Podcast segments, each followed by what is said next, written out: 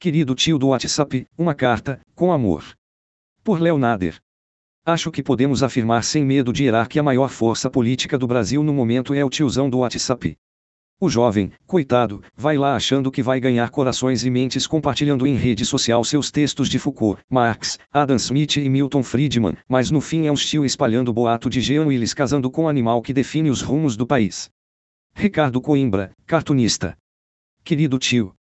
As frases acima refletem para mim uma importante questão sobre o momento político do país. Falam do tio, mas pode também ser tia, primos, pais, avós, colegas de empresa.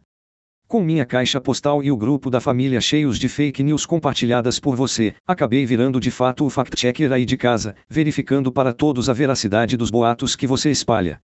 Veja, não estou falando de conteúdo informado ou interpretação relativa, falo de fotos e vídeos adulterados, capas de revista que nunca existiram, frases que nunca foram pronunciadas sendo atribuídas a pessoas. Não são divergências, são comprovadamente falsas. Mentiras. Você posta, eu desminto, e você torna a postar outra. Não sei se você cogita, mas qual é a fonte desse material? Quem paga o técnico para adulterar a imagem, fazer o meme, encontrar os grupos certos para disseminar e fazer a coisa viralizar? Você pode imaginar que seja o tiozão do tiozão do tiozão que criou esse conteúdo, mas não é. É material concebido por gente engravatada, traçando perfis com megadados das redes sociais e monitorando a sua resposta. Se você recebeu e repassou o conteúdo, é porque esse grupo de engravatados apostou que conseguiria manipular sua opinião e instrumentalizá-la para influenciar os demais. E a aposta confirmou. Se não acredita, busque saber sobre o papel da Cambridge Analytica no referendum sobre o Brexit ou na estratégia de Steve Bannon na eleição de Donald Trump. Seu preconceito e indignação foram extraídos dos seus perfis e atividade nas redes sociais, transformados em um produto e vendidos como armas políticas para enfraquecer a democracia. Até o presente momento, levei tudo isso com certa naturalidade.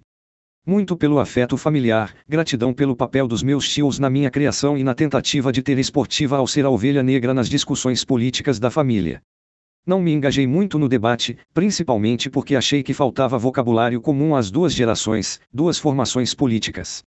Não consegui discutir as nuances da minha preocupação sobre a adequação processual da Lava Jato aos padrões internacionais de direitos humanos, porque a sua posição de completa convicção de que o Lula é um bandido não se importa com provas ou presunção de inocência, advém de um posicionamento martelado lá no Zap, ele é ladrão, deve estar preso, ponto final. Também não consegui conversar sobre uma crítica real às falhas dos governos Lula e Dilma, os pontos controversos do plano de governo de Haddad, e alternativas a ele. A conversa nunca deu liga, porque não existe base factual ou intelectual para debater a posição que o PT é comunista, análogo aos governos de Cuba e Venezuela. Qualquer cientista político ou analista são para você fonte secundária ao ZAP, que tem te afirmado sem pestanejar que todo esquerdista é igual. Não consigo discutir nenhuma questão de direitos humanos no Brasil sem que você tente direcionar para as violações da Venezuela. Mas quando eu tento discutir Venezuela, você traz de volta para o comunismo do PT. É frustrante.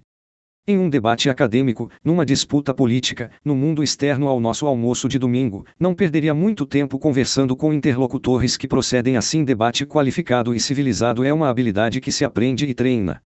Não é prazeroso se engajar com quem não obedece às regras mínimas de uma conversa edificante. O problema é que não posso desistir de você, a quem amo, respeito, e cuja convivência eu prezo. Então relevei, engajei-me pouco, e busquei falar de futebol e da vida familiar. Mas confesso que tenho desenvolvido uma certa mágoa. Eu convivo dentro da esquerda, irrito-me também com as mazelas que se instalaram nesse grupo. Já inclusive escrevi sobre isso. Entendo, portanto, a satisfação ao ver a esquerda dar com a cara na parede, pagar pelos erros que cometeu, descer do salto alto e ser forçada a lidar com coisas varreu para debaixo do debate.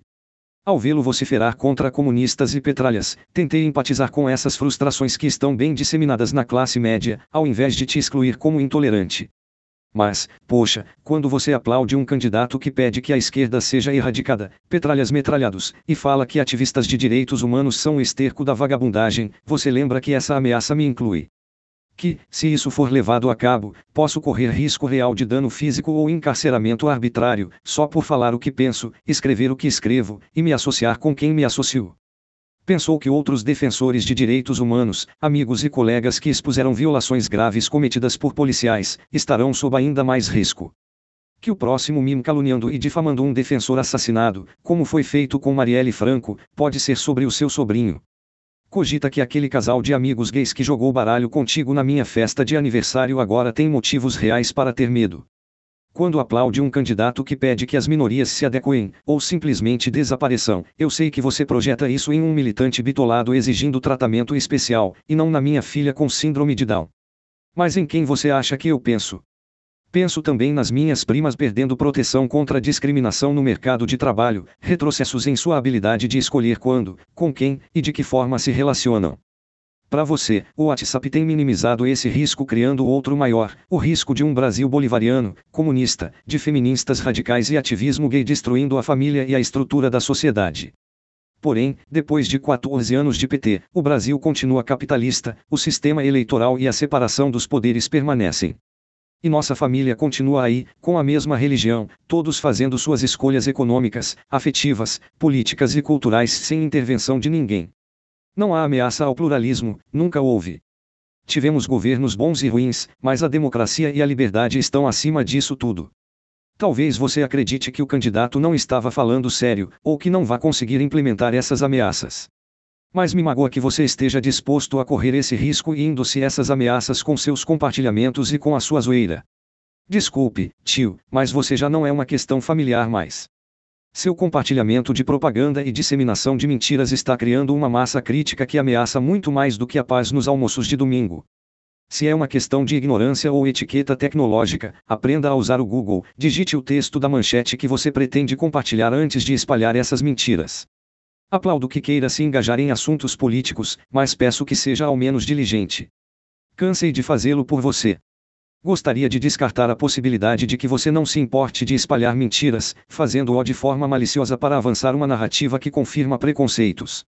Seria decepcionante, considerando os valores éticos, morais e familiares que você sempre defendeu. Entenda o impacto do que está acontecendo, meça o peso das suas ações. No fim das contas, estaremos juntos no Brasil que resultar dessa epopeia. Um abraço cordial, seguido de um ele não ressonante. Seu sobrinho. Aviso: nenhum tio foi ferido na produção dessa carta. O tio acima referido é baseado em várias pessoas que se encaixam na definição de tiozão do WhatsApp. Leonader é mestre em Direito Internacional dos Direitos Humanos pela Universidade de Oxford. Doutorando em Direitos Humanos e Política Global pela Escola Superior de Santana.